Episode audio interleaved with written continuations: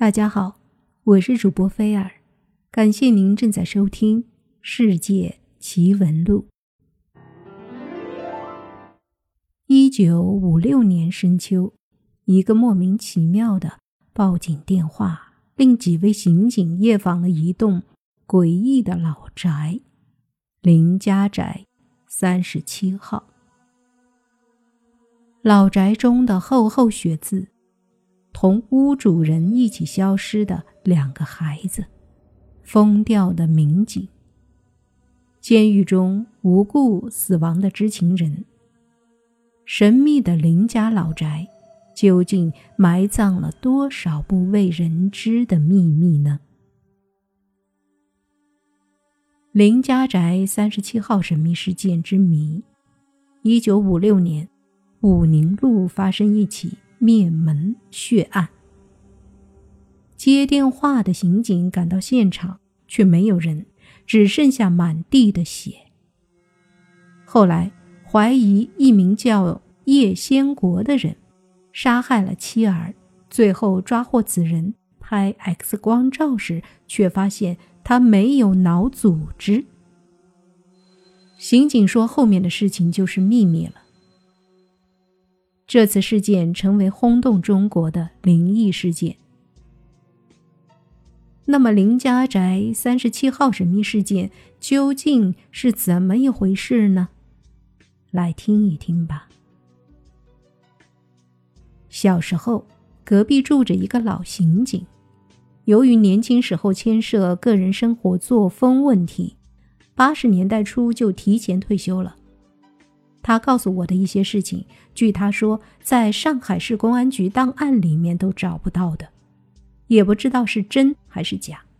但是后来和一些那个年代的老人询问，有些事情竟然是真实存在的。老刑警告诉我，有一个案子一直非常奇特，而且延续了很多年。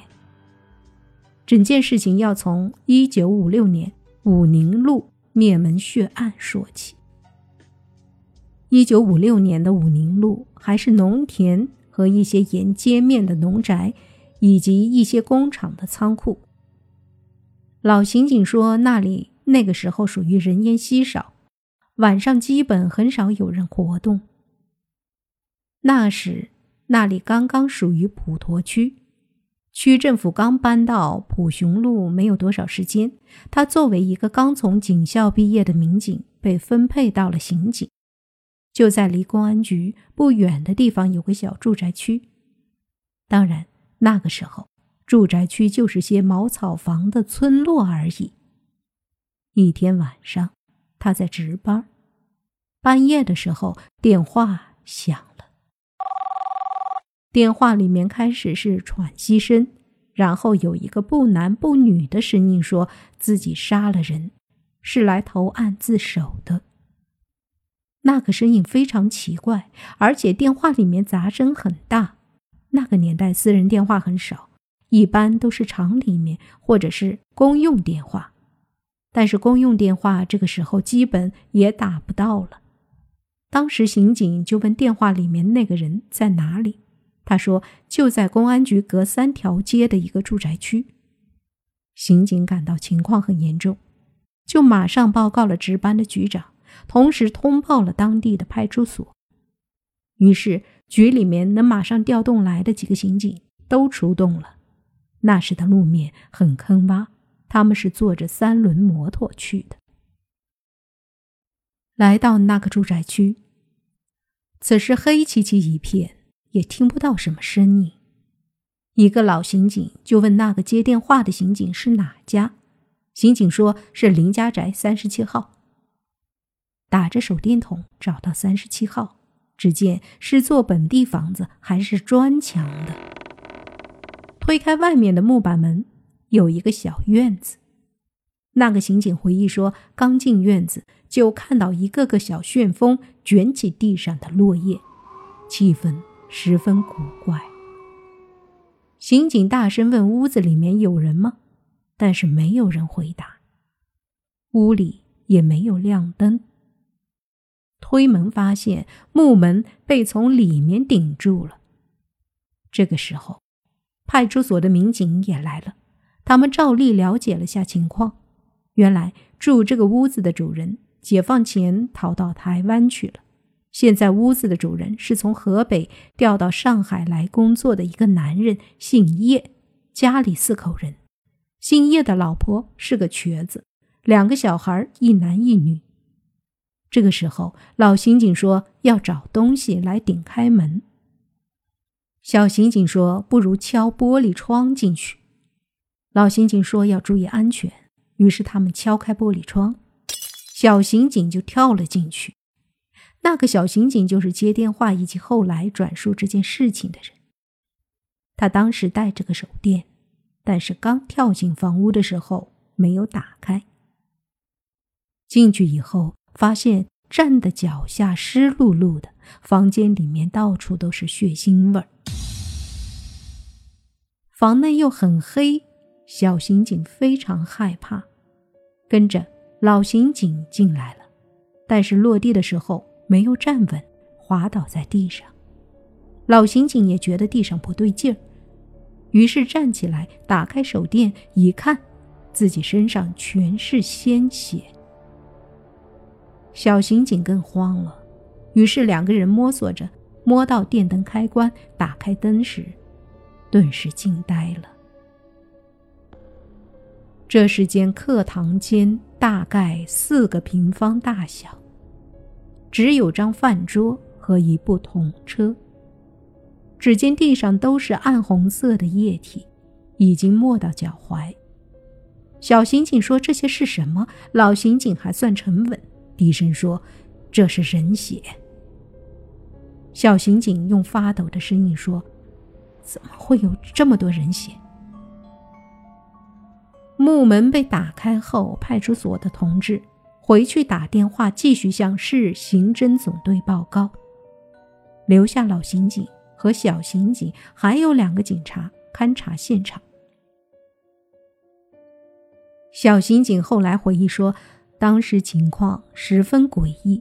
这栋两层楼的建筑，他们上上下下找了一个人都没有，但是地上的人血，到底是谁的？主人又去哪里了？据法医说，这些血起码是六个人的，但是这家却只有四个人。邻居说，这家人几个月前，女的就带两个小孩回娘家了，男主人也好几天不见了。那么半夜报案的那个人，又是谁呢？大概事发后一个月左右，有一天，派出所民警得到居委会的报告，说几个小孩下课的时候闹着玩，发现林家宅三十七号的门是开着的。大家都知道，一般这种现场都贴着封条的，而且那家的男主人经过调查也确定失踪了。调查组还去过那个女主人的老家，也都说根本没有回来过。所以，除非是主人回来，要么就是小偷进去了。邻居也都知道那里发生奇怪的事情，所以是不会进去的。专案组就派了小刑警和当地派出所的同志一起前去查看。他们进入屋子的时候，发现和那天晚上一样，地上依然都是黑色的人血，而且小刑警听到二楼有小孩子嬉笑的声音。那个时候接近中午，小刑警当场有点懵了。一起去的派出所的同志也露出惊愕的表情。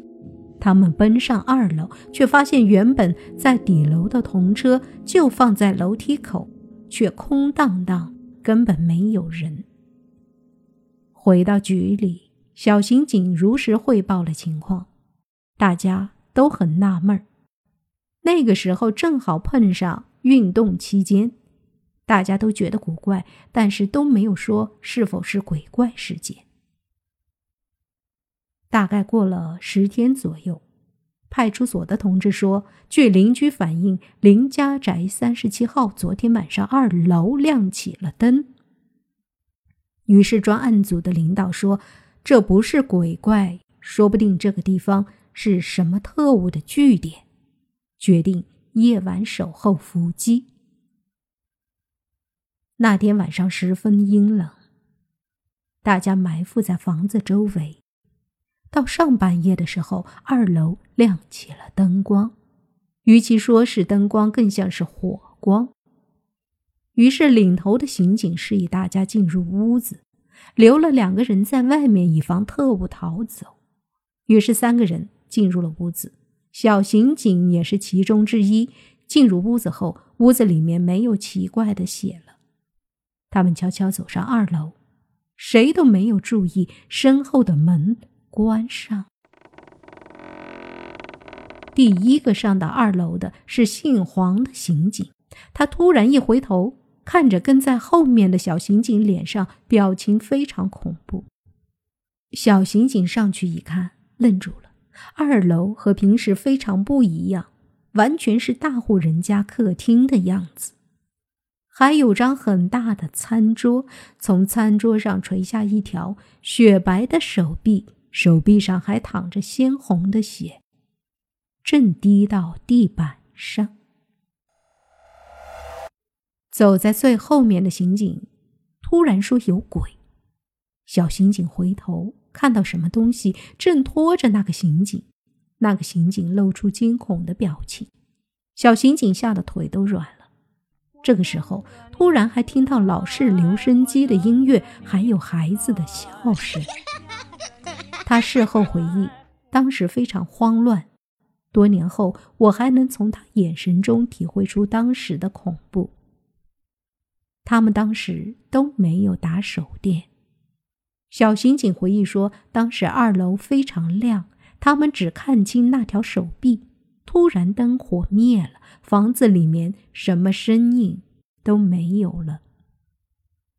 留在门外的人后来说，在外面等了十分钟，只听到里面一直没有声音，于是就冲了进来。当时一起进去的三个刑警却只剩下两个人，那最后上楼的刑警不见了。事情开始更加严重。当小刑警后来回忆。灯火灭了之后，到外面的人闯进来，中间那个时刻，他觉得有一个红影子在眼前一晃而过，而那个失踪的刑警也惨叫了一声。后来人进来，手电筒照亮的时候，他只看见在他前面的那个刑警和他却是躺在课堂间里面。那个时候，分局和市里面的刑侦专家。还有华东军分区和公安部的专家都秘密来这里进行勘察，但是整座房屋并无奇怪的地方，甚至连什么暗道和夹墙之类的都不存在，所以特务是排除了。那么，那个报案的是谁？那个失踪的刑警找到了吗？这个事件。并没有结束，请听下一集更精彩。